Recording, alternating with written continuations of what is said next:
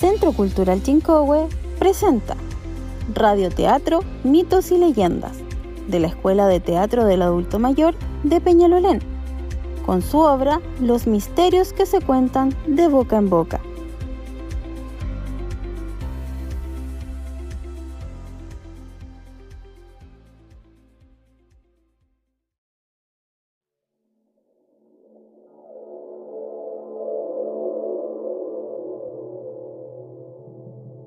Emisoras Lo Hermida y su radioteatro presentan los misterios que se cuentan de boca en boca.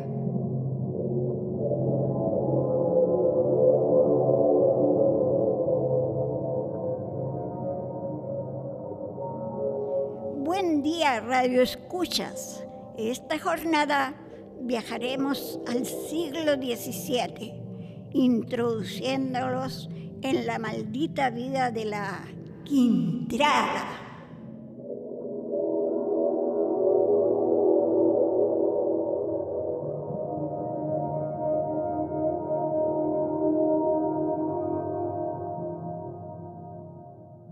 Nacimiento de la Quiltrala.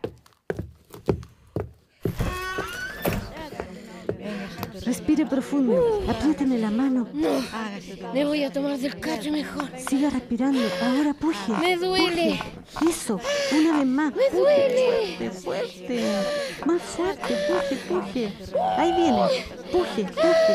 Fuerte, más fuerte. Puje, puje. Puje. Es una niña. Se llamará Catalina de los Ríos. Pasaron los años y Catalina creció, admirada por todo el mundo, una colorina alta, distinguida, con una belleza insólita para esos tiempos. Nadie sabía que se convertiría en la mujer más cruel de Chile.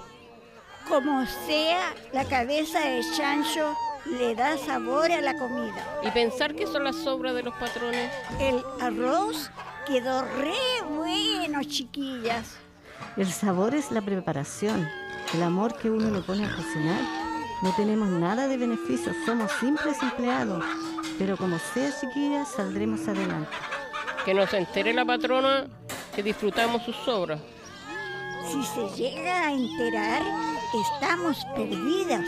Ustedes saben cómo es ella. Veo que se están alimentando en horarios de trabajo. ¿Ustedes creen que los beneficios son gratuitos? Señora, es solo un recreo. Teníamos sed y hambre. Señora, ya terminamos todo el trabajo, es hora de comer. Catalina decide descender del caballo y tomando y introduciendo la cabeza de su esclava en un lavatorio con agua.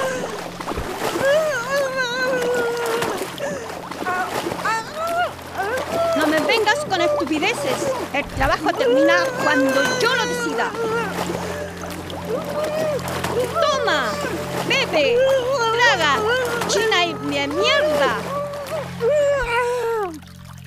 ¿Y tú, bicho mal nacido? Ay, por favor, no, me duele, me duele, no. Ay, ay. A mí ay, nadie me falta el respeto. ay. Desde siempre, Catalina fue una niña con carácter particular avasalladora, imponiéndose a todo gesto o comentario que le incomodaba, pero cuando no se hacía lo que ella quería, cambiaba completamente. En el año 1622, su padre se encontraba enfermo. La señorita Catalina está abusando de los empleados. Entiéndame, patroncito. No puede ser. Sé que mi hija tiene un carácter bastante fuerte, pero de ahí llegar a azotar a un empleado. Así es, patroncito. Todos lo comentan en la hacienda. Es la señorita Catalina. Después hablamos. Padre, permiso. Te preparé un rico pollo. Y tú, negra, aléjate de mi padre. Sí, señorita. ¿Te sientes mejor esta tarde? Sí, hija, eh, muchas gracias.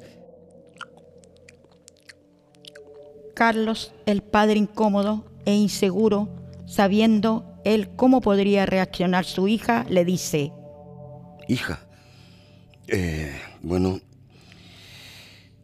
hemos recibido muchas quejas de los empleados. Creo que debería ser un poco más, eh, no sé, eh, tolerante. Padre, son invenciones de la gente. Es solo envidia. Come, padre. Hija, eh, bueno, eh, cuando el río suena es porque... Deja de tonteras y aliméntate. Tiene un sabor extraño el pollo. Debe estar frío. Come rápido. Hija, ¿qué, hija, ¿qué me, qué me diste? Padre, te veo en el infierno.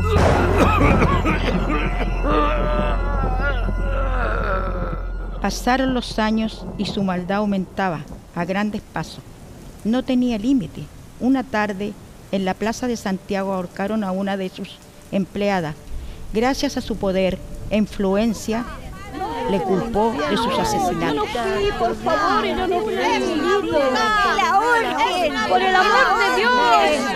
No, no, yo no fui, no he hecho En nada. el infierno, que se puta asesina.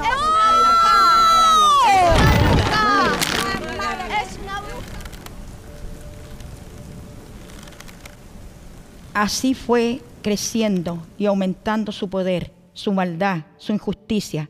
En el 1628 su hermana fallece y Catalina se convierte en la dueña de gran parte de la tierra que pertenecía a la herencia de su padre, aumentando su riqueza. El correo. Muy buenos días, señorita. Eh, eh, Catalina, Buen día. Espero que traigas buenas noticias. es una carta del Perú. Debe ser de mi hermana. Dame la carta. Ahí está, señorita. Eh, muy buenos días. Retírate. Ah, sí, sí, sí, disculpe.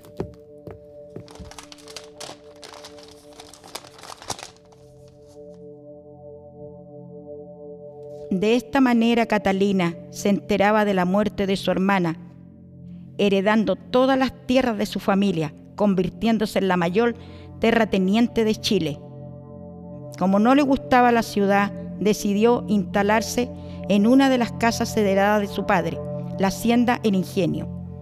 Allí disfrutó de, de sus paseos a caballo durante la tarde, caminaba entre sus enormes instalaciones en aquella época. La Quiltrara dedicaba mucho tiempo a golpear y humillar a sus esclavos negros. Mesía, buenos días. Le traigo el desayuno. Déjalo encima. Mesía, esta tarde le visitará el gobernador. Espero que el vestido blanco esté limpio. Mesía, ese vestido lo usó anteayer. ¿Me estás diciendo que aún no lo has lavado? Mesía, no, por favor, no me haga daño. Más nacida, buena para nada.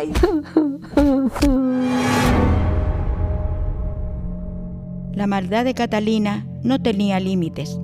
Un día, dentro de la iglesia, comenzó a azotar a una de sus esclavas.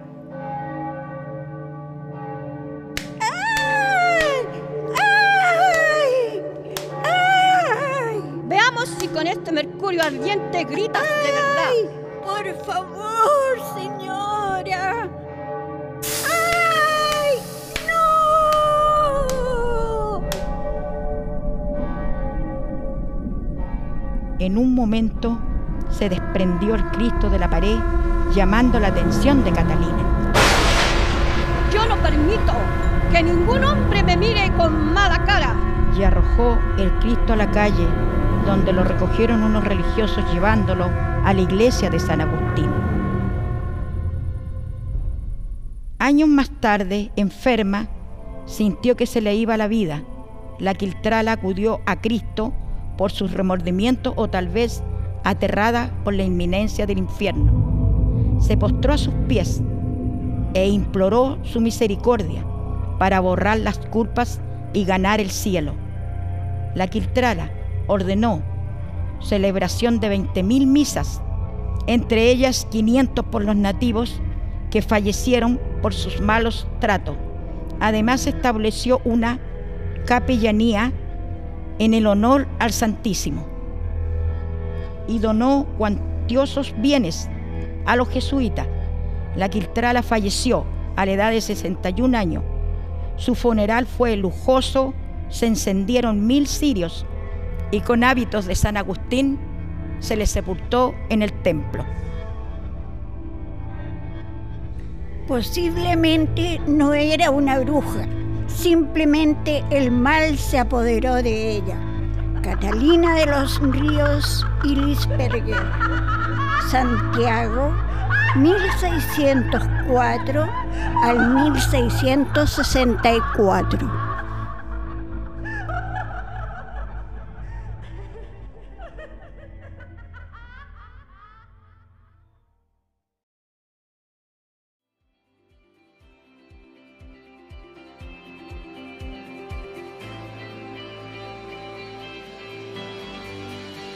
Este radioteatro fue creado por el taller del sector Lo Hermida, de la Escuela de Teatro del Adulto Mayor de Peñalolén. Esta escuela fue creada el año 2016 y ha presentado diversas obras en teatro en tu barrio y actividades de focos de cultura barrial. Dada la situación actual de pandemia, se ha reinventado y redescubierto el radioteatro, llevando sus presentaciones al formato virtual. Destacamos la participación de sus integrantes que durante tres meses de este año 2021 realizaron clases online y entregaron todo su entusiasmo en su creación.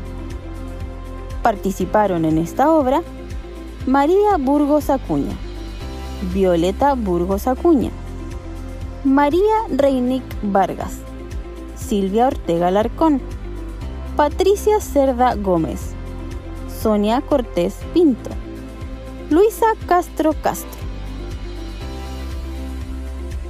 La dirección teatral estuvo a cargo del profesor Roberto Pirieto. Mención honrosa para don Roberto Poblete por su guía y masterclass dictada para todos los alumnos y alumnas.